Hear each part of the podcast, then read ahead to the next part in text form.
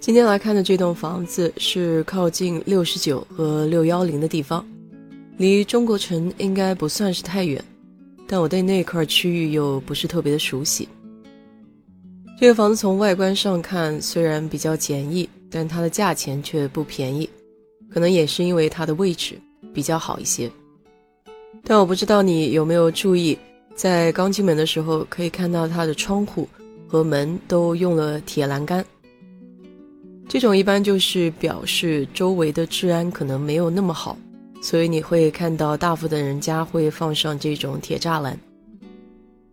这个房子是两房两点五卫，两层楼，一共是一百二十平方米，售价在二十二万六。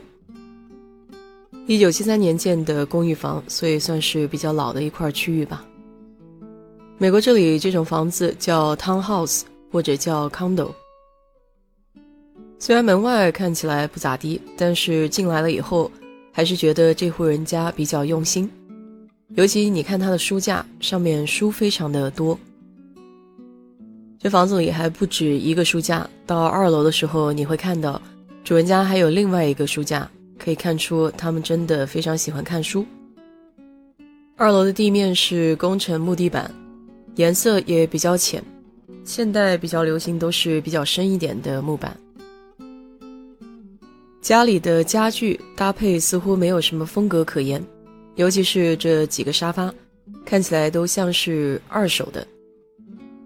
不过他们家墙上挂的画还是挺有意思的。不论是公寓房也好，大的房子也好，只要你自己愿意用心把家里装饰起来，看起来也都不会太差。这个房间的格局是稍微有一点偏长条状的，其实它也没有什么必要需要放第二张沙发。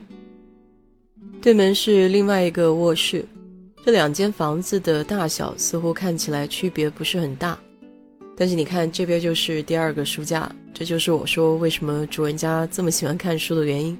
不仅一楼有，二楼也有。厕所里面各种红颜色的装饰，不管是毛巾也好，马桶盖也好，确实比较耀眼，但看起来稍微有一点突兀。这书架要是自己搭的话，必须得注重这个木板的质量，否则就像它这个一样会弯下来。好了，今天就给你聊到这里吧，祝你有一个愉快的周末。